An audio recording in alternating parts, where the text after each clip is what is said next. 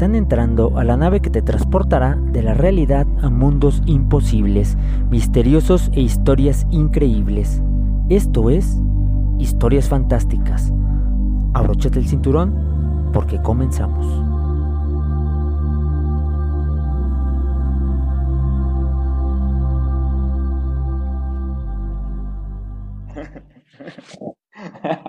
hola, hola.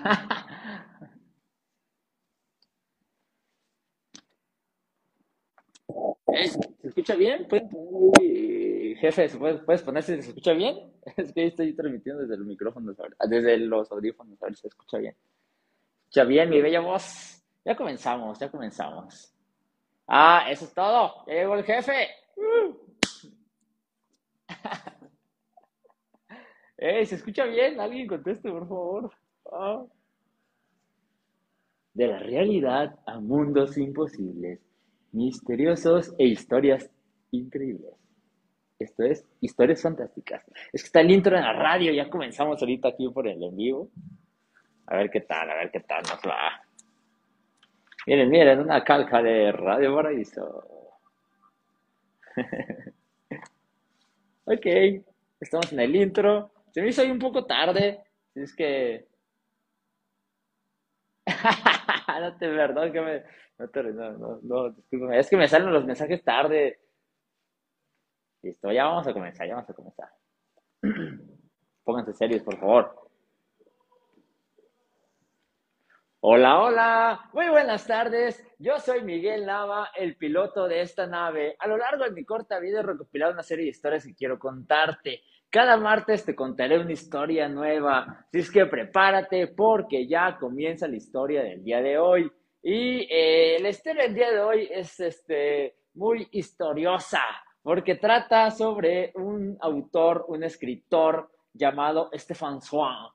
Stéphane Swan, un, este, un muchacho que le gusta escribir sobre historias reales, pero escribe de una manera muy hermosa, como, eh, como si estuviera escribiendo una novela de ficción. Entonces, relata cosas bastante interesantes. Entonces, hoy, hoy les voy a leer varios eh, relatos cortos que vienen en el libro Momentos Estelares de la Humanidad. Este libro que está aquí, sí, eh, está al revés ahí para los que me están escuchando y viendo en Facebook, está al revés mi cámara, pero bueno, no importa. Ahí está. Y este, para los que me escuchan ah, en Radio Paraíso 89.1 de FM, eso es. Saludos a ti que me estás escuchando desde tu casita, desde el taller, desde la oficina, desde eh, el coche, desde la calle, desde donde me estés escuchando. Te mando un abrazo y un saludo y muchas gracias por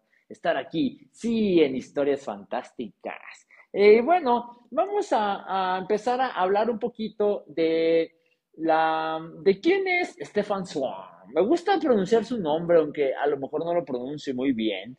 Si hay alguien aquí que, hable francés, por favor, corríjame. Creo que sí es francés, no estoy bien seguro. No, no, la verdad creo que no es francés, pero este, me gusta cómo se escucha. Stefan Swan.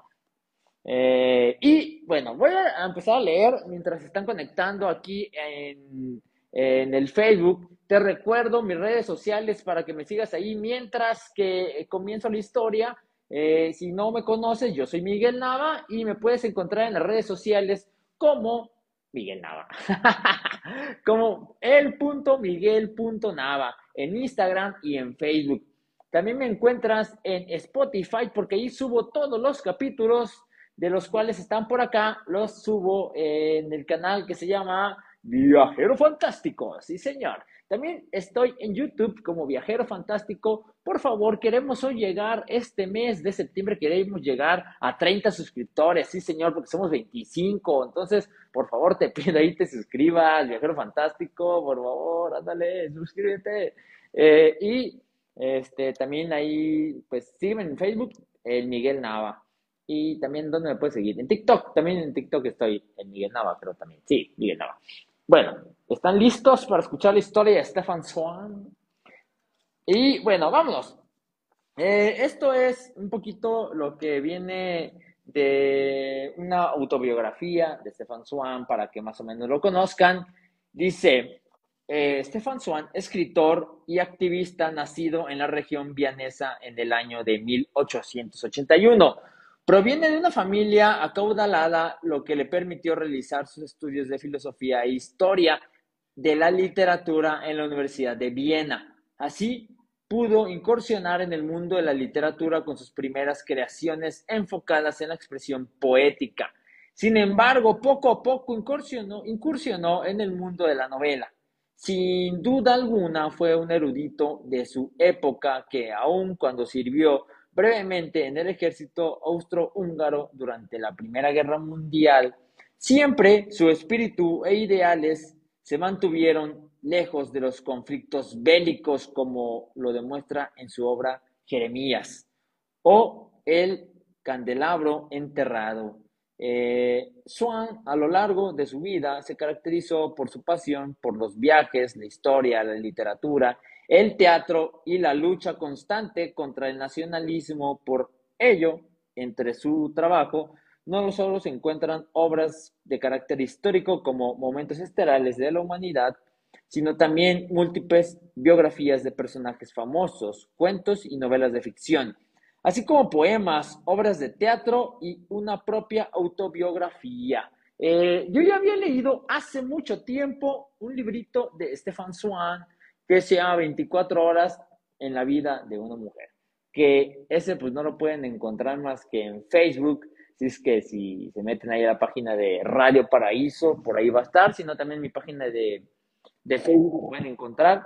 24 eh, horas en la vida de una mujer está increíble, está muy, muy increíble. Habla de la libertad de, que vive una mujer eh, mayor de los años 20, de cómo se libera de las creencias que, que la atan y que le quitan, este, pues, pues un goce por la vida, ¿no?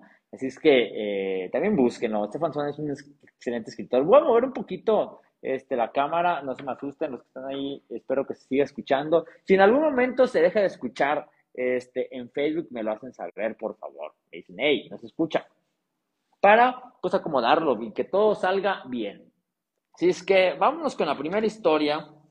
Bueno, este, este libro es una serie de recopilaciones de historias, acontecimientos que desde en realidad son 14 momentos importantes para la civilización occidental.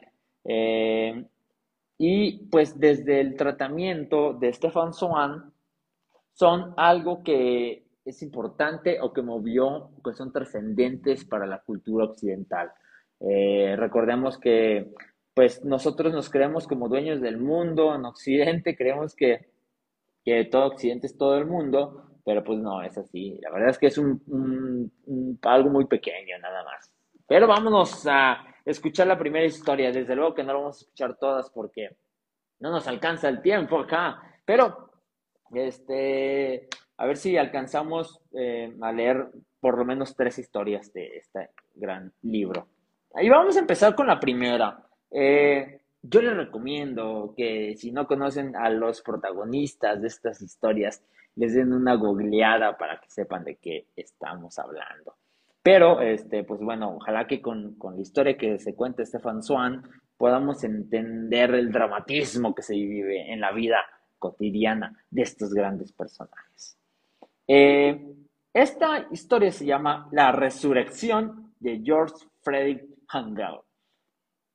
Aquella tarde del 13 de abril de 1737 estaba el criado de Jorge Federico Handel, entregado a la más singular de las ocupaciones ante la abierta ventana del piso bajo de la casa Brook Street, en Londres. Acababa de descubrir con disgusto que se le había terminado el tabaco, y aunque le hubiera bastado cruzar dos calles para hacerse con nueva picadura en la tabaquería de su amiga Dolly, no se atrevió a salir de casa por miedo a la irascibilidad de su dueño y señor, Jorge Federico Handel. Había vuelto del ensayo presa de tremenda furia, con el rostro congestionado, abultadísimas las arterias temporales junto a las sienes. Cuando entró, cerró la puerta violentamente y ahora iba y venía por su habitación del primer piso, de un modo tan descompuesto que hacía temblar el techo del entresuelo. Ciertamente, en tales momentos no era prudente descuidar el servicio. Eh, por eso, en lugar de lanzar bocanadas de humo, de haber tenido tabaco, el criado se entretuvo en hacer eh, pompas de jabón. Después de preparar debidamente su recipiente para el caso, se complacía en echar a la calle los irisados globitos. Los transeúntes se paraban y los pinchaban con el bastón traviesamente. Reían y saludaban al autor del entretenimiento, pero no se extrañaban, puesto que todo podía esperarse de aquella casa de Brook Street. Allí atronaba el clavicordio en plena noche y se oía gritar y sollozar a las eh, cantantes cuando el violento alemán cuando, cuando el violento alemán las hacía objeto de tremendas amenazas por haber dado una nota demasiado alta o excesivamente baja. En fin, hacía tiempo que los vecinos de Grosvenor Square consideraban aquella casa de Brook Street 25 como un verdadero manicomio. El sirviente continuaba tranquilamente lanzando sus pompas. Eh, cada vez iba siendo mayores, más transparentes, subían más y más alto, incluso llegó a sobrepasar el primer piso de enfrente. De pronto se sobresaltó, pues toda la casa se había conmovido por efecto de un golpe sordo. Vibraron los cristales, eh, movieron las cortinas. Todo indicaba que algo muy pesado se había derrumbado en el piso superior. El criado subió inmediatamente y se dirigió y se dirigió eh, a toda prisa al estudio del maestro. El sillón estaba vacío y la habitación también. Se disponía ya a entrar en el dormitorio cuando descubrió a Handel que yacía inmóvil en el suelo con los ojos abiertos como muerto. Paralizado por el susto, el criado percibió un ahogado estertor entre sus gemidos, cada vez más débiles. Está agonizando, pensó el pobre hombre, presa de inmensa pena, y arrodillándose intentó auxiliar a su amo. Poco después apareció Cristóbal Schmidt, el amanuense del maestro, que se hallaba en el piso bajo copiando unas arias y a quien sobresaltó también la brusca caída del maestro. Entre los dos consiguieron levantar aquel voluminoso cuerpo, cuyos brazos pendientes, inertes como los de un difunto, eh, ordenó Schmidt al criado. Yo iré a buscar al médico. No dejes de ir rociándolo con agua hasta que logres reanimarle. Salió Cristóbal Smith sin ponerse siquiera la chaqueta y echó a correr sin perder un instante, por Brook Street en dirección a Bond. Fíjase, eh, en aquel hombre en mangas de camisa. Por fin se detuvo uno de ellos. El cochero de Lord Shadows había reconocido a Smith, quien, prescindiendo de toda etiqueta, abrió precipitadamente la portezuela gritando ¡Andel se está muriendo! Smith sabía que el aristócrata que iba en el interior del carruaje era uno de los mejores protectores del querido maestro y un gran amante de la música. Luego añadió, voy por el médico. Lord Shadows le invitó enseguida a subir. El chof, el cochero fustigó los caballos y se dirigió a buscar al doctor Jenkins, que eh, en su despecho, en su despacho, perdón, de Fleet Street, estaba ocupado en analizar un frasco de orina. Inmediatamente, el doctor se trasladó en compañía de Smith a Brook Street en su ligero cochecillo. Las, las ocupaciones y los disgustos tienen la culpa de lo que pasa, se lamentaba el sirviente durante el trayecto. Esos malditos cantantes, esos eh, criticastros, toda esa gentuza asquerosa le está matando a disgustos. Este año escribió cuatro óperas para salvar el teatro, pero ellos se escudan en las mujeres y en la corte. Ese maldito italiano, ese mico acullador, los trae locos. Oh, cuánto daño han hecho nuestro Handel. Todos sus ahorros, diez mil libras, los han invertido en, esta empresa y ahora le acosan despiadadamente con pagarés, sin dejarle un momento de respiro. Nadie compuso jamás obras tan sublimes. Nunca hombre alguno demostró tanta abnegación, pero tantas cosas juntas llegan a matar incluso a un gigante. Qué grande, qué genial es nuestro maestro. El doctor Jenkins, frío y reservado, escuchaba toda aquella perota. Cuando llegaron a la casa, antes de entrar en ella, dio una chupada a su pipa y sacudió el resto de tabaco que quedaba en ella. ¿Qué edad tiene? preguntó de pronto. Cincuenta y dos años, contestó Smith. Mala edad. Ha trabajado como un toro. Por otra parte, también es fuerte como un toro. En fin, veremos lo que tiene y lo que puede hacerse. El criado sostuvo una palangana. Cristóbal Smith levantó un brazo al maestro y el médico pinchó la vena. Brotó al instante un chorro de sangre roja, caliente, y al propio tiempo salió un suspiro de los labios del enfermo. Handel respiró profundamente, abrió los ojos, unos ojos que indicaban cansancio, entrañeza, inconsciencia, sin expresión alguna, y que carecían de un brillo habitual. El médico le vendó el brazo. No quedaba gran cosa más que hacer. Se disponía ya a levantarse cuando se dio cuenta de que los labios del enfermo se movían. Se aproximó al paciente y percibió un susurro, como un suspiro, lo que Handel decía. Todo, todo se acabó para mí. No tengo fuerzas no quiero vivir sin fuerzas. El doctor Jenkins se inclinó profundamente sobre él y advirtió que uno de los ojos, el derecho, le miraba fijamente mientras el otro se movía de un modo normal. Intentó levantarle, intentó levantarle el brazo derecho, pero cayó inerte. Luego levantó el izquierdo, pero permaneció levantado. Al doctor Jenkins le bastaron aquellos indicios. Sabía ya lo que quería saber. Cuando hubo salido de la habitación, Smith le siguió hasta la escalera, asustado, demudado. ¿Qué tiene? preguntó con ansiedad. Se trata de una apoplejia. El lado derecho está paralizado. ¿Se curará? preguntó Smith desolado. El doctor tomó ceremoniosamente una dosis de rapé. No le gustaba aquella clase de preguntas. Quizá, quizá todo es posible. Eh, fue una lacónica respuesta. ¿Y quedará paralítico? Probablemente, si no ocurre un milagro. Pero Smith, dominado por un amor profundo a su maestro, no dejaba de preguntar, ¿y podrá, podrá al menos volver a trabajar? Él no puede vivir sin hacer algo, sin componer las maravillas que le dicta su inspiración. El doctor se hallaba ya en la escalera.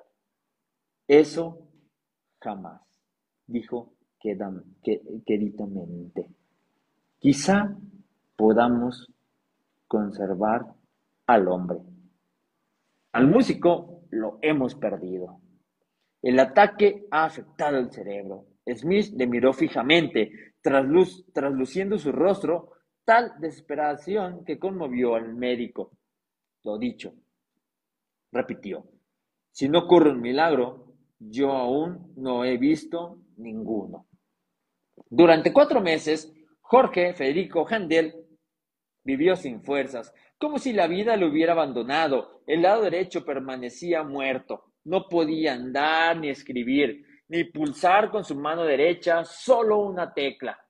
Tampoco podía hablar. Los labios se movían con dificultad y las palabras salían de su boca embrolladas y confusas. Cuando alguno de sus amigos hacía música para él, su mirada adquiría un poco de vida y el pesado y torpe cuerpo se agitaba como el de un enfermo durante un sueño. Quería seguir el ritmo de la música, pero los sentidos, los músculos habían dejado de obedecerle. El antiguo gigante se encontraba ahora como prisionado en invisible tumba. Cuando terminaba la música, eh, cerrábanse sus párpados y volvía a aparecer un cadáver.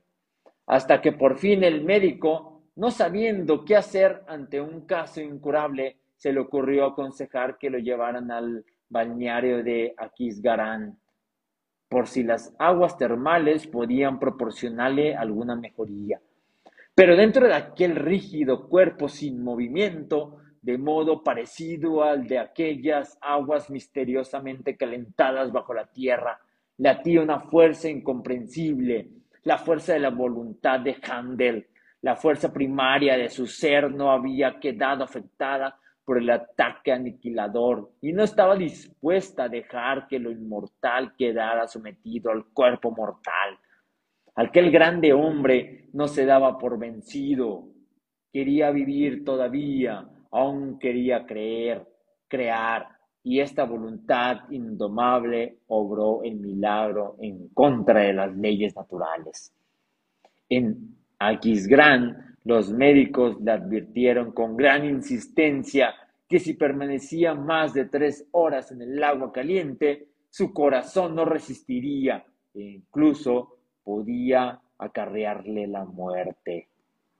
Pero su voluntad lanzó un reto a la muerte. Podía acarrear, podía, eh, pero reto a la muerte por causa de la vida y de su tenaz deseo recobrar la salud, con gran terror de los médicos, Handel permaneció nueve horas diarias en el baño y con la voluntad fue recuperando las demás fuerzas. Al cabo de una semana ya podía volver a caminar, aunque dificultosamente. Al cabo de dos ya movía el brazo. Al cabo de poco tiempo más, oh, enorme triunfo de la voluntad, se desprendía de la paralizante garra de la muerte y abrazaba otra vez la vida con más ardor que nunca, con ese indecible alborozo que solo conoce el convaleciente. Eh, el último día de su estancia en Aquisgrán, ya completamente dueño de su cuerpo, que había de dejar aquellos lugares. Handel se detuvo ante una iglesia. Nunca había sido muy religioso, pero ahora que podía eh, llegar libremente en sus propios pasos hasta el lugar donde se hallaba emplazando el órgano, merced a la gracia que le había sido concedida. Se sintió impulsado por una fuerza irresistible. Con la mano izquierda pulsó, tentando las, las teclas. El sonido se esparció claro y puro por el espacio. Con timidez ensayó con la mano derecha que tanto tiempo había permanecido inmóvil y, oh portento, también a su conjuro, las argentinas notas llenaron el ambiente del templo. Poco a poco empezó a tocar, a improvisar, y el fuego de la inspiración fue invadiendo gradualmente su ser. De un modo maravilloso, iban coordinándose los invisibles acordes elevándose en excelsa reiteración los, para, los prodigiosas edificaciones de su genio, con una claridad inmaterial de luminosas, de luminosas sonoridades. Los fieles y las monjas que se hallaban en la iglesia escuchaban con fervor, jamás habían oído tocar aquel, de aquel modo, y a Handel con la frente humildemente inclinada, continuaba tocando. Había llenado de nuevo su propio lenguaje con el que se dirigía a Dios, a la eternidad, a los hombres. De nuevo podía componer música, crear. Por fin se sentía verdaderamente curado. He vuelto del infierno, decía con orgullo Jorge Federico Handel, hinchado el amplio pecho y extendiendo sus enormes brazos al médico londinense, que no cesaba de admirar aquel prodigio de la medicina. Y con todas sus fuerzas y con su desarrollador ímpetu para el trabajo, se lanzó el convaleciente con redoblada energía a su labor creadora. El antiguo deseo de lucha había vuelto aquel hombre de cincuenta y tres años.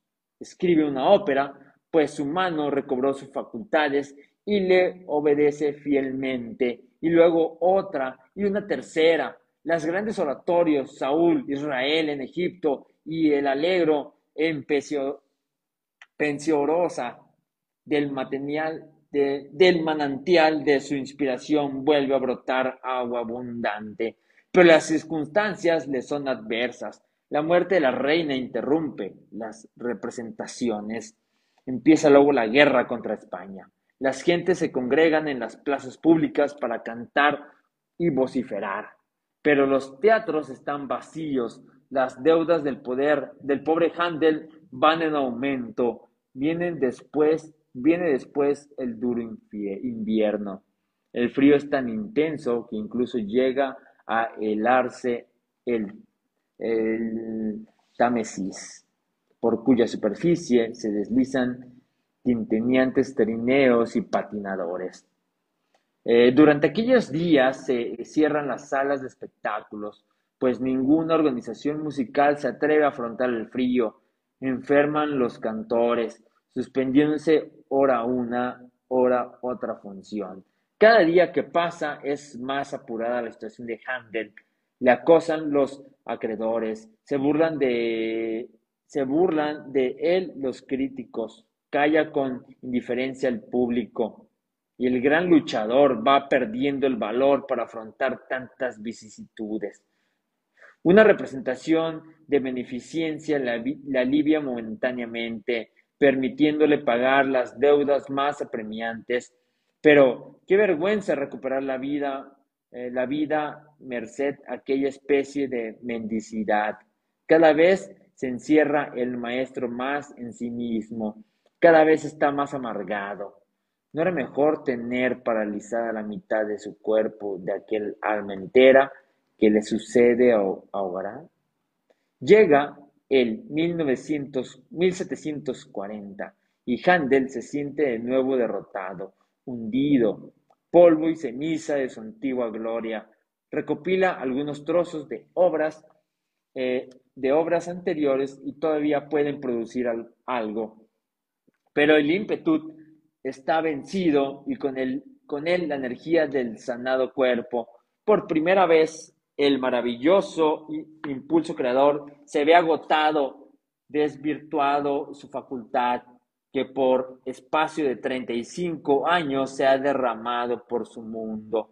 Una vez más ha terminado todo y en su absoluto desconcierto sabe o cree saber que el fin es definitivo, ¿Para qué le había permitido Dios resucitar de esa enfermedad si los hombres volvían a enterrarla? Mejor hubiera sido morir, en lugar de ir deslizándose como una sombra de sí mismo en el vacío, en la frialdad de este mundo. Y, llevado de su depresión, repite muchas veces en un murmullo las palabras de Jesucristo en la cruz. Dios mío, Dios mío, ¿por qué me has abandonado? Perdido, desconcertado, cansado de sí mismo, desconfiado de sus fuerzas, desconfiado quizá de Dios. Handel vaga por las calles de Londres hasta bien entrada la noche. Pues el día pues de día esperan ante la puerta de la casa sus acreedores esperando su regreso. En la calle le duelen las miradas indiferentes. Algunas veces medita sobre la conveniencia de marcharse a Irlanda, donde todavía creen en su arte. Ah, qué poco sospechan lo débil que está su pobre cuerpo. O quizá a Alemania o a Italia. ¿Acaso llegue, eh, llegue a derretirse de nuevo el hielo interior? Tal vez allí, acariciando, acariciado por el cálido viento del sur rebrote la melodía de entre el yermo de su espíritu. No, él, Jorge Federico Handel, no puede soportar aquel desamparo, no puede estar sin crear. En ocasiones se detiene ante una iglesia, pero sabe que las palabras no le proporcionan consuelo. A veces se siente en una taberna, pero al que, al que conoció la elevada y pura embriaguez de la creación artística, le repugna la torpe embriaguez de alcohol. Y otras muchas veces asomado el petril de alguno de los puentes del Támesis. Contempla atentamente en la noche las negras y calladas aguas, preguntándose si no sería mejor terminar con todo aquel lastre con un resuelto salto, todo, con tal de no seguir envuelto en aquel vacío, todo con tal de acabar con la soledad de aquella gris existencia, desamparado de Dios y de los hombres. Otra de las noches de aquella época, Handel deambulaba por Londres como siempre. El día había sido sumamente cálido. Era el 21 de agosto de 1741. El cielo, como de metal fundido, se cernía opresivamente sobre la ciudad. Handel no se atrevió a salir hasta el oscurecer para respirar un poco el aire del Gran Park sentándose a descansar allí, en la impenetrable sombra de los árboles, donde nadie podía ver ni torturarle.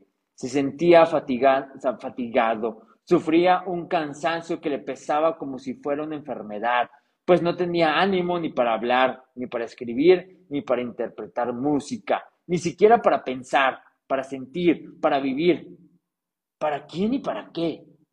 Como un beodo había recorrido luego las calles del trayecto de vuelta a casa, a lo largo del Pali Mali y el St. James Street, dominado por un solo y absorbente pensamiento, el de dormir, dormir, no saber nada, solo descansar, descansar, hacer posible para siempre. En la casa de Brook Street, todo el mundo se había acostado ya, Subió las escaleras lentamente. Ah, qué fatiga la suya, qué extenuación había producido en su ánimo la persecución a que le habían sometido los hombres. Pensaba mientras ascendía peldaño peldaño, sus pasos hacían crujir la madera. Llegó por fin el primer piso y ascendió el quinque de su mesa.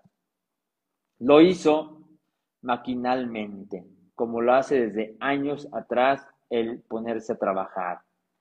En otra época, cada paseo le inspiraba en alguna melodía, algún tema musical que transcribía rápidamente al llegar a casa para que el sueño no borrara de su mente el fruto de su inspiración. Pero ahora, al recordarlo, suspiró con profundo pesar. Ahora, en cambio, la mesa estaba vacía, no había en ella papel pautado alguno, el molino de la fantasía había dejado de girar, nada había que empezar, nada tenía que terminar. Si la mesa se hallaba vacía, pero no, ahí había algo. El músico se dio cuenta de que en un ángulo se veía un pequeño cuadro blanco, como una hoja de papel. Handel se apoderó de ella inmediatamente, suponiendo que estaría escrita. Pero era un sobre, lo abrió con apresuramiento y se encontró con una carta de Jenes, el poeta que había escrito el libro de Saúl y de su Israel en Egipto. En ella le decía que le mandaba un nuevo poema y que esperaba que el gran genio de la música, el Phoenix Music, daría calor a sus pobres palabras y la transportaría con sus alas por el éter de la inmortalidad. Handel dio un, respingo como si hubiese tocado algo repugnante.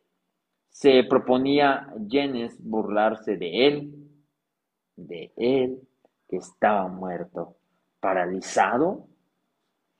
Hizo trizas la carta en un santiamén, la tiró al suelo y la pisoteó. Canalla bribón, masculló. La carta le había abierto la más tierna de sus heridas, produciéndole un desagarrón que le llegó hasta la más profunda amargura de su alma. Y eh, apagó la luz. Muy enojado, se dirigió a tientas a sus aposentos y, y tumbándose en la cama, fluyeron algunas lágrimas en sus ojos y todo su cuerpo temblaba por la rabia que le producía su impotencia. Maldito sea este mundo que se burla de sus víctimas y goza torturando al que sufre. ¿Por qué acudían a él si se sabía que su inspiración estaba agotada, que su impulso creador carecía de fuerza? ¿Por qué le encomendaban en aquellos trágicos momentos una obra cuando le fallaban las potencias de su alma? Lo único que podría hacer era dormir, dormir estúpidamente como un irracional, olvidar, no existir. Eh, turbado, perdido, yacía pesadamente en el lecho, pero no podía conciliar el sueño. La ira agitaba su anónimo como la tormenta hace con el mar. Sufría una desazonadora y secreta inquietud. No hacía más que dar vueltas en la cama, ora a la derecha, ora a la izquierda, y por momentos se sentía más desvelado. Se preguntaba, ¿debo quizá levantarme y examinar las palabras de ese texto? Pero, ¿qué influencia podía tener las palabras en su espíritu, que sentía desfallecer? No, no, ya no existía consuelo para él, a quien Dios había dejado de su mano, a quien se había negado la conexión de su vida, la música, eh, ahora vivía separado del mundo de los vivos. No obstante, seguía latiendo con él una extraña curiosidad a la que no podía sustraerse. Por fin se levantó, volvió a su estudio, encendió de nuevo la luz, temblándole las manos emocionado. ¿No le había ya arrancado una vez un milagro de la atenazadora parálisis de su cuerpo? ¿Acaso la providencia le depararía ahora salud y consuelo para su alma. Colocó el quinque cerca de aquellas hojas de papel que habían venido con la carta y que era la causa de su obsesión. En la primera página decía, el Mesías. Ah, otro oratorio. Los últimos habían sido fracaso. Llevado de su inquietud, volvió la hoja y comenzó a leer. Ya desde la primera palabra se conmovió. Comfort consolaos. Palabra que era como, una, como un descender a su aposento para salvarle, como había eh, prorrumpir en una acción de gracias, como no cantar en público con mil voces unidas a la propia. El gloria a Dios. Handel inclinó la cabeza sobre el manuscrito con gran excitación. Su abatimiento había desaparecido Jamás se había sentido con tantos brillos ni experimentado con tantos a su mente, como destellos de luz. Las palabras expresaban sus íntimos sentimientos regocijante. Y como si los oyera cantar por un coro, levantó instintivamente la cabeza y sus brazos se extendieron en toda su amplitud. Él es el verdadero Salvador. Sí, esto era lo que él quería confesar y atestiguar, como jamás, como jamás mortal alguno lo expresara, para que fuera como antorcha luminosa que lo proclamara ante el mundo entero. Solo el que ha sufrido mucho conoce lo que es la alegría. Solo el que ha sido probado, probado intuye el bien supremo de la gracia. A él le incumbe ahora dar fe de su resurrección ante los hombres como consecuencia de haber sufrido el dolor de la muerte moral. Cuando Handel leyó las palabras y él fue despreciado, acudieron a su mente pasados recuerdos, transformados en aquel momento en opresivos y oscuros sonidos. Le hablan considerando vencido, le habían enterrado en vida, le habían perseguido con la burla, y los que le ven se reían de él. Sí, también de él se rieron, y no hubo nadie que consolara al atribulado. Nadie le había ayudado a él tampoco, nadie le había auxiliado en su desfallecimiento. Pero, oh maravillosa fuerza, él había confiado en Dios, y aquí que el Señor no permitía que yaciera en la tumba. Pero tú no abandonaste su alma en los infiernos. No, Dios no le había dejado en la tumba de su desconcierto ni en el infierno de su desánimo, aprisionado y desvirtuada su alma. No. Dios le había llamado una vez más para que transmitiera a los hombres aquel mensaje de júbilo. Levantad vuestras cabezas. Oh, cómo se reflejaba en sonidos de estas palabras al gran mandato de la Anunciación. y de pronto se estremeció, pues allí, escrito por la propia mano de Jennings, se leía, el Señor dio la palabra, se le paró la respiración. Allí estaba la verdad, la verdad expresada casualmente por los labios humanos. El Señor le había enviado su palabra desde lo alto. De Él venía la palabra, de Él el sonido, de Él la gracia. A Él tenía que volver el músico, debía remontarse hasta lo impulsado por su corazón.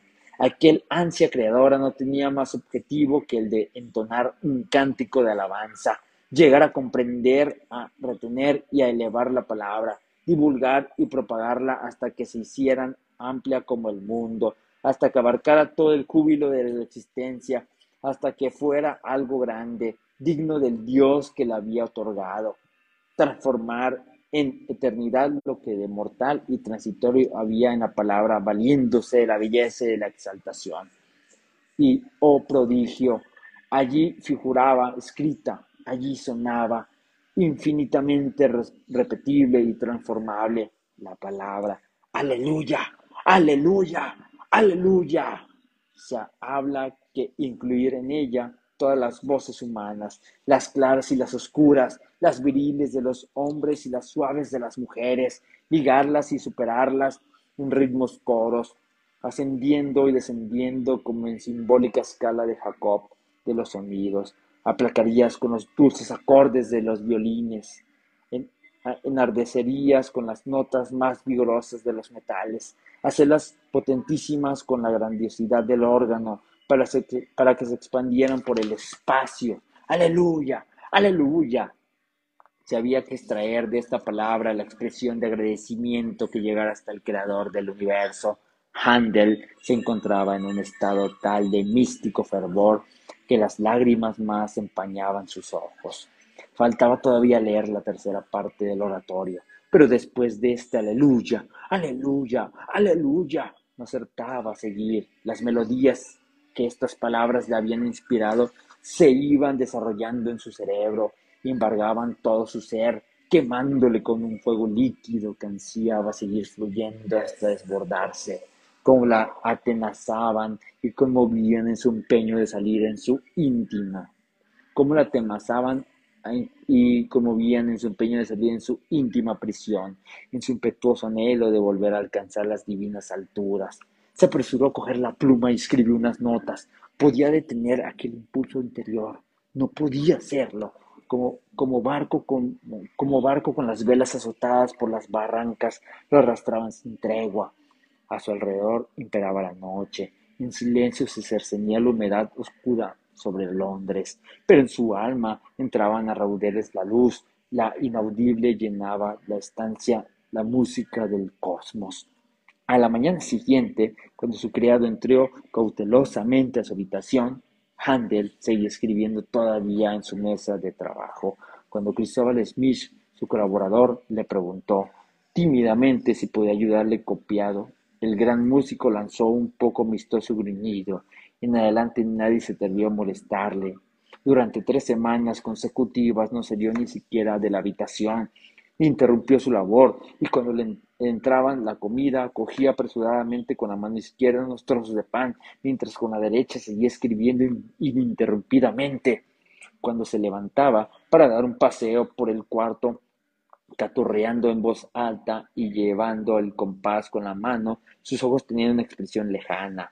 Si le dirigían la palabra, se sobresaltaba y su respuesta era vaga y confusa. Mientras tanto, el sirviente pesaba días difíciles. Los acreedores acudían a cobrar sus recibos, venían los cantantes solicitando una, cantata para un festival cualquiera. Se presentaban mensajeros con el encargo de invitar a Handel al Palacio Real, pero a todos le tenían que despedir el pobre hombre. Pero no se atrevía a decir nada al creador infatigable, viéndose obligado, además, a soportar los exabrutos de su incontinente ira. Para Jorge Federico Handel, durante aquel periodo de tres semanas, los días y las horas no contaban, no distinguían el día de la noche, vivía totalmente sumido en aquella esfera en la que reinaban en supremacía el ritmo y el tono, entregado por completo al raudal de notas de, notas que de él fluían cada vez con mayor furia, más impetuosa medida que la obra tocaba su fin. Apresionado en sí mismo, medía compases rítmicos ajustados a un compás. El calabozo de su aposento cantaba, pulsaba unas notas en el clavicordio y luego se ponía a escribir de nuevo hasta que sus calenturientas manos y sus extenuados dedos no podían más. Jamás había sentido tan, tan poderosamente el impulso creador. Jamás había vivido ni sufrido así, entregado a su música. Por fin, al cabo de tres semanas escasas, hecho verdaderamente inconcebible, el 14 de septiembre terminó su obra. La palabra se había hecho sonido. Inmarcesiblemente florecía de un modo maravilloso lo que hasta entonces había sido seca y árida palabrería. Se habían cumplido el milagro de la voluntad en su alma ardiente, del mismo modo que se realizó ante su cuerpo inválido el milagro de una resurrección.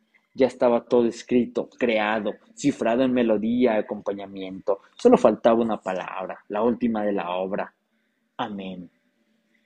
Pero este amén, estas dos sílabas escuetas y breves, fueron tratadas por Handel de tal modo que logró hacer de ellas una asombrosa escala de tonos que había de elevarse hasta el cielo. Una voz de la lanzaba y otras y otras le recogían en cambiante coro. Alargó las dos sílabas y las desunió muchas veces aún, como el hálito de Dios la inspiración de Handel resonaba en la palabra final de la maravillosa plegaria, que de este modo había alcanzado una plenitud y amplitud grandiosa.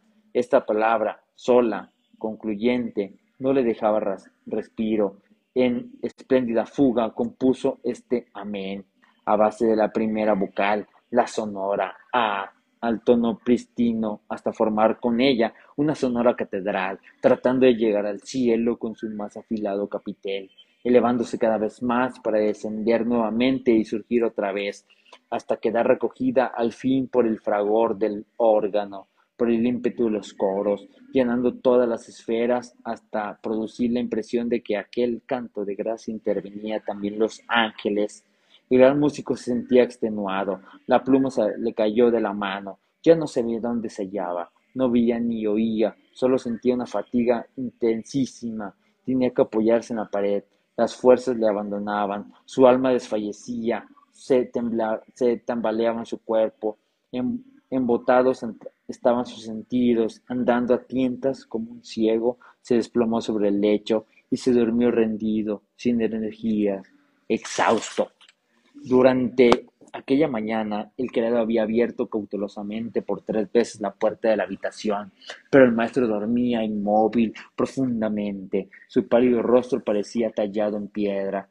Al mediodía, por cuarta vez, intentó el sirviente despertarlo. Tosió para atraer su atención, llamó a la puerta con insistencia, pero nadie podía sacarle de aquel sueño tan profundo.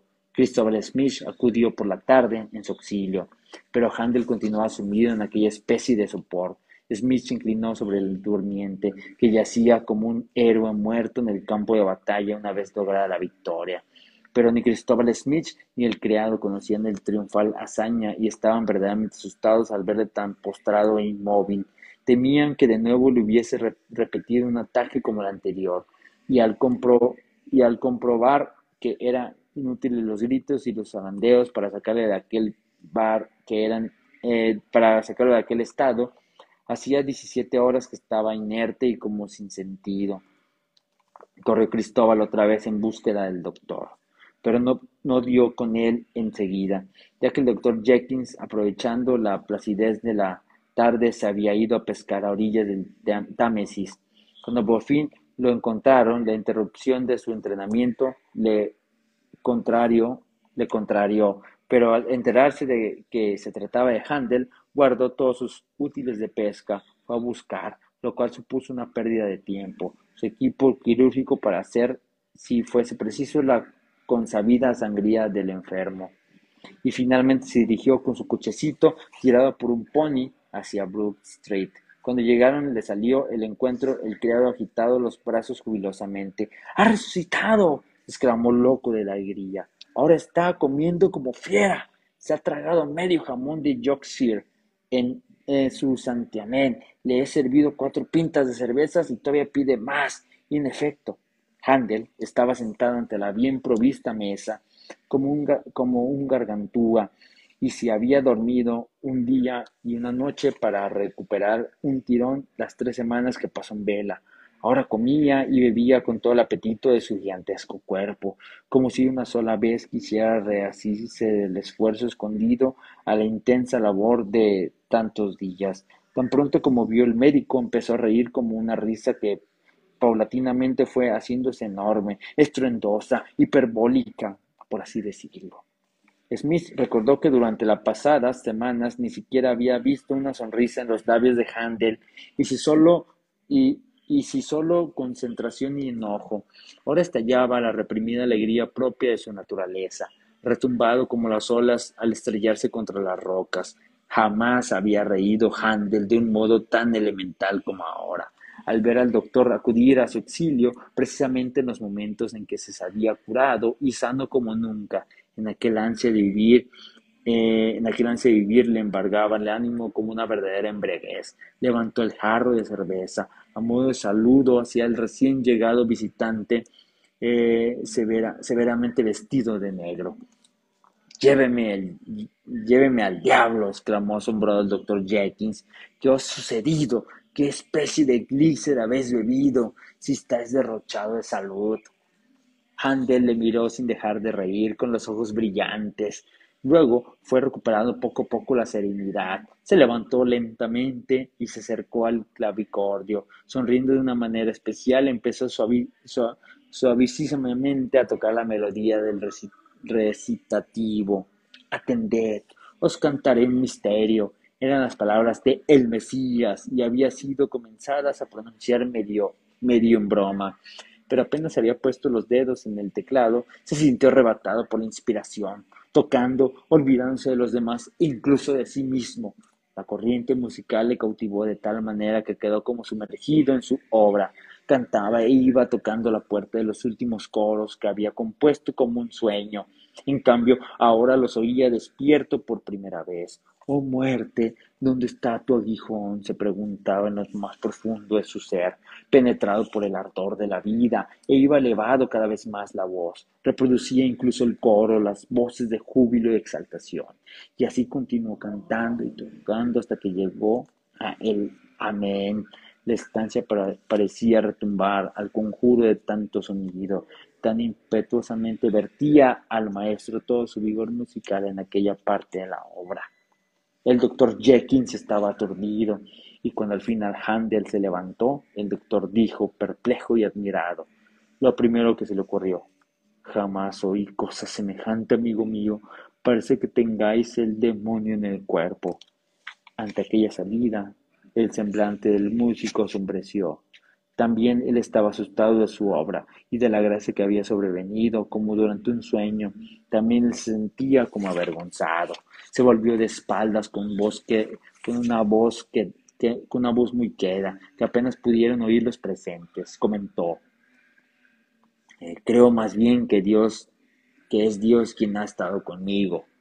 Algunos meses más tarde, dos caballeros bien vestidos llamaron un día a la puerta de la casa de Abbey Street en Dublín, que era, que era a la sazón el domicilio del ilustre músico que de Londres se habían trasladado allí. Muy respetuosamente le impusieron ante, ante, antes de formular su petición que durante algunos meses sus obras habían deleitado los oídos del público en la capital de Irlanda y que se habían enterrado, enterado de que querían estrenar precisamente en Dublín su nuevo oratorio, El Mesías como el honor de darlo a conocer ante que él Londres representaba una, de, eh, una deferencia, se esperaba que la recaudación que se obtendría sería importante. Habían acudido a él para rogarle que se viniese a y que se viniese a renunciar a sus pingüines, ingresos a favor de la institución benéficas que ellos representaban. Handel los miró apacible y amablemente, Les respondió que amaba mucho aquella ciudad que tan acogedora se había mostrado con él y que estaban dispuestos a complacerlos. Dijo esto sonriendo con dulzura, pero quiso saber a qué instituciones iba a ser destinada la recaudación de proporcionaría, que proporcionaría el concierto.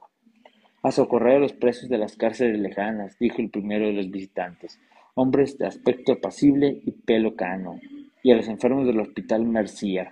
Se apresuró a añadir el otro, y explicaron enseguida que naturalmente aquel caritativo destino solo afectaría a la primera audición, ya que las restantes serían exclusivamente para el maestro. Pero Handel rechazó esta última decisión. No, dijo en voz baja, no quiero percibir dinero por esta obra. Jamás admitiré dinero, jamás. Estoy en deuda con otro por ella. Será siempre para los enfermos y los presos. Yo mismo estaba enfermo y gracias a esa obra he sanado. Me encontraba preso y ella me liberó. Los dos caballeros se miraron algo sorprendidos, no acababan de comprenderle, pero le dieron las gracias, se inclinaron respetuosamente y se marcharon para progonar la Fausta nueva por la ciudad. El 7 de abril de 1742 tuvo lugar el último ensayo. Solo se le permitió la entrada a algunos familiares de los coristas de las dos catedrales. Por razones de economía, la sala de conciertos estaba poco iluminada. Dispersos, sentados en los bancos estaban los escasos oyentes, disponiéndose a escuchar la nueva obra del maestro londinense. El local aparecía oscuro y frío, pero aconteció algo maravilloso. Tan pronto sus voces, sin darse cuenta ellos mismos, los oyentes, desperdigados por los bancos, fueron agrupándose y poco a poco se reunieron todos en un oscuro bloque de admirados de admiradores, pues a cada uno de ellos se le antojaba que el ímpetu de aquella música desconocida era excesivo para resistirlo uno solo, como si en su aislamiento pudieran ser barridos y destrozados por ella. Cada vez se apretujaban más los oyentes en un solo cuerpo, como si quisieran, eh, quisieran escucharla formando también todos un solo en un solo corazón, como si una sola comunidad de creyentes se preparara a recibir el mensaje de fe, que, compuesto y expresado de un modo cambiante, les llegaba recién en recios sonidos emitidos por las pujantes voces. Cada uno de los oyentes carecía la fuerza suficiente para resistir aquel ímpetu, pero sentía transportado y cautivado por él, y un escalofrío de emoción pasaba de unos a otros como a través de un solo cuerpo, cuando resonó el aleluya. Por primera, por primera vez se puso en pie uno de ellos y todos lo imitaron, como impulsados por un resorte. Tenían la impresión de que no podían seguir aferrándose a la tierra y movidos por una poderosa fuerza se ponían en pie para estar más cerca de Dios con sus voces e implorar su gracia. Al salir del ensayo fueron cantando de puerta en puerta que habían oído una creación musical única en el mundo, y la ciudad entera, con jubilosa expectación, se apresuró a escuchar aquella obra maestra. Seis días más tarde, el 13 de abril, por la noche, se aglomeraba la multitud ante las puertas de la sala de conciertos. Las damas iban sin mariñaque y los caballeros sin espada, para que cupiera más gente en el local. Setecientas personas, número jamás alcanzado, se apretujaban en el recinto, tan rápidamente se había extendido la fama de la obra. Al empezar a sonar la música se hizo un silencio expectante, y cuando luego interrumpieron los coros, con huaracanada violencia, los corazones comenzaron a conmoverse. Handel estaba junto al órgano, quería vigilar y dirigir su obra, pero desentendió de ella, se perdió en ella, le era extraña, como si no lo hubieses concebido, como si no lo hubiese oído nunca, como si no la hubiese creado y dado forma, de, de, le hubiera dado forma dejándose llevar de nuevo por la propia inspiración. Y cuando al final se entonó el famoso amén, sin darse cuenta que se le abrieron los labios y empezó a cantar con el coro, contó como jamás cantará en su vida. Y después, apenas el júbilo del autor empezó a entronar el espacio con sus clamores y entusiasmos, Handel se deslizó silenciosamente afuera, para no tener que dar gracias a los hombres que querían a su vez agradecerle su obra, sino a la divina gracia que le había inspirado tan sublime creación. El dique que había sido abierto durante años y años no disminuyó la fama de aquella obra que, como río impetuoso corría a través del tiempo. Desde entonces ya nada logró doblegar a Handel, nada pudo batirla al resucitado. La compañía de ópera que él había fundado en Londres se declaró en quiebra. Los acreedores le acosaban otra vez, pero él se, mantenía firme y sereno. Resistía todas las contrariedades sin preocuparse, sin dejarse amilanar. Continuaba el, el sexagenario su camino jalonando por los hitos de su obra. Se le presentaban dificultades, pero sabía vencerlas. Fue minando sus fuerzas, pero con su incansable espíritu fue prosiguiendo su labor creadora. Incluso llegó a quedarse ciego de repente mientras escribía su jefte. Pero sin vista, como Beethoven, sin oído, siguió componiendo jamás y más, tenaz e incansablemente. Y cuanto mayores eran sus triunfos en la tierra, más se humillaba ante Dios. Como todo auténtico artista, no se, no se envanecía de sus obras, pero había una que le era especialmente querida, el Mesías. Es justamente por agradecimiento, porque él había salvado de su profunda abatamiento, porque con ella conseguía, eh, conseguir la redención. Año tras año se interpretaba en Londres y siempre dedicada a la recaudación completa unas 500 libras a la mejora de los hospitales. Era el tributo del hombre sano era el tributo del hombre sano a los enfermos, del liberado, a los que todavía sufrían prisión. Y precisamente con esta obra con la que había salido, el Averno quería despedirse.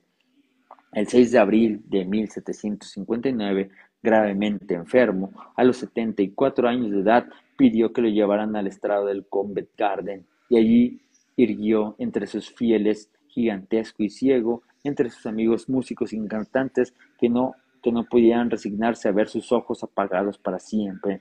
Pero al acudir a su encuentro, las oleadas de sonidos, al expandirse el vibrante júbilo de cientos de voces proclamando la gran certeza, se iluminó su, fatigo, su fatigado rostro y quedó transfigurado. Agitó los brazos llevando el compás. Cantó con tanto fervor como si fuera un sacerdote que estuviera oficiando su propio requiem y oró con, todas, con todos por su salvación y la de su y la de toda la humanidad. Solo una vez, cuando a la voz de las trompetas sonaran, dejaron estas oír sus acordes. Se estremeció y miró al alto con sus ciegos ojos, como si ya estuviese preparado para presentarse al juicio final. Sabía que había cumplido bien su misión, podía comparecer ante Dios con la serenidad del deber cumplido. Sus amigos muy afectados lo llevaron a casa. También ellos tenían la impresión de que aquello había sido la despedida. Ya en la cama sus labios murmuraban suavemente que moriría el Viernes Santo. Los médicos, entrañados, no lograron comprenderle, pues ignoraban que aquel Viernes Santo caía el 13 de abril, o sea, el día en que la pesada mano del destino le había batido y el de estreno de El Mesías. Las fechas coincidían, aquella en que todo había muerto en él y que aquella en que resucitó y quería morir precisamente el mismo día que había resucitado, para tener la certeza de su resurrección a la vida eterna. Y en efecto, como lo consiguiera todo con su poderosa voluntad, logró ahora también atraer a la muerte, según sus deseos, el 13 de abril. Handel perdió las fuerzas por completo, ya ni oía, aquel enorme cuerpo yacía inmóvil en su lecho como desierto, de, como desierto habitáculo. Pero así como las vacías caracolas marinas reproducen el rumor del oleaje, su espíritu estaba inundado por una música inaudible, más extraña y grandiosa que cuantos había oído jamás. Lentamente sus apremiantes acordes fueron eh, liberando el alma del helado cuerpo para elevarla hacia etéreas regiones, como eterno sonido, a las eternas esferas, y al día siguiente, antes de que las campanas de Pascua anunciaran la resurrección, sucumbió lo que en Jorge Federico Händel había de mortal. Y así termina la vida de este gran músico y la historia del día de hoy. Está súper genial, me encanta porque habla de cómo el poder, el poder que se tiene en el deseo y en la misión que se viene a cumplir acá es el que nos va a llevar a mm, brillar y brillar más, como mm, cuando uno puede estar tan perdido, cuando uno está derrotado, cuando uno cree que ya no puede más, hay una fuerza interior que te mueve. Y si le dejas de hacer caso a esta fuerza interior, si decides no continuar con tu fuerza interior, puedes desaparecer. Pero todo depende del ímpetu que tú le pongas a esta vida, al ímpetu que tú le pongas a lo que haces. Porque pregúntate, ¿qué tanto amo? ¿Qué tanto amo lo que hago? ¿A qué dedico mi vida? ¿Qué tanta fuerza le doy a mi vida? Y también esta historia habla de las señales, porque hay muchas señales. Acá en esta historia de Handel hay muchas, muchas señales que están ahí y que él empezó a ver y darse cuenta. Y que nosotros también somos testigos de ella gracias a Stefan Swan.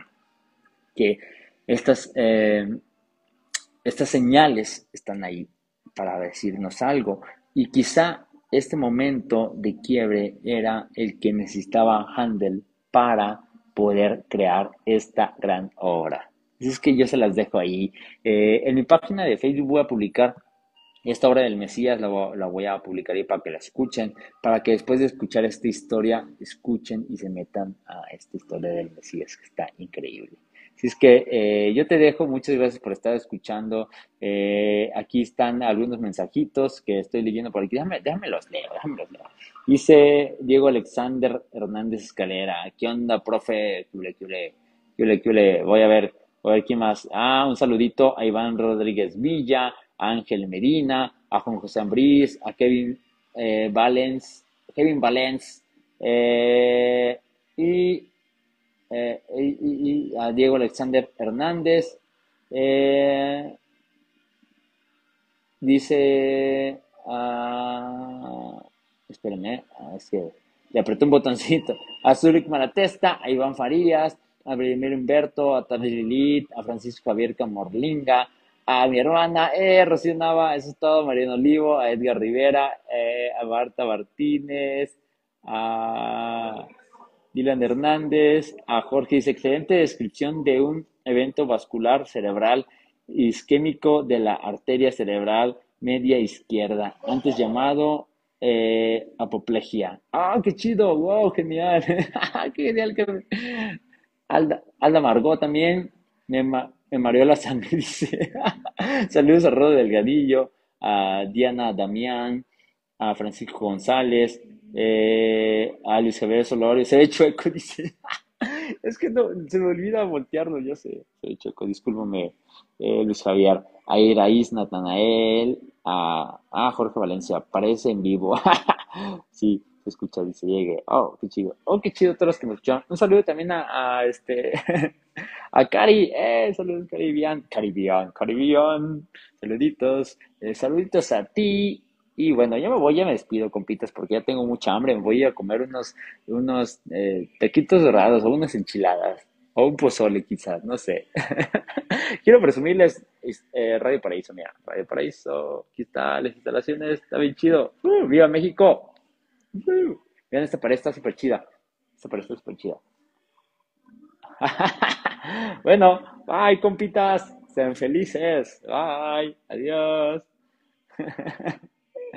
Ay, no sé cómo se termina el en vivo, creo. Ay, había.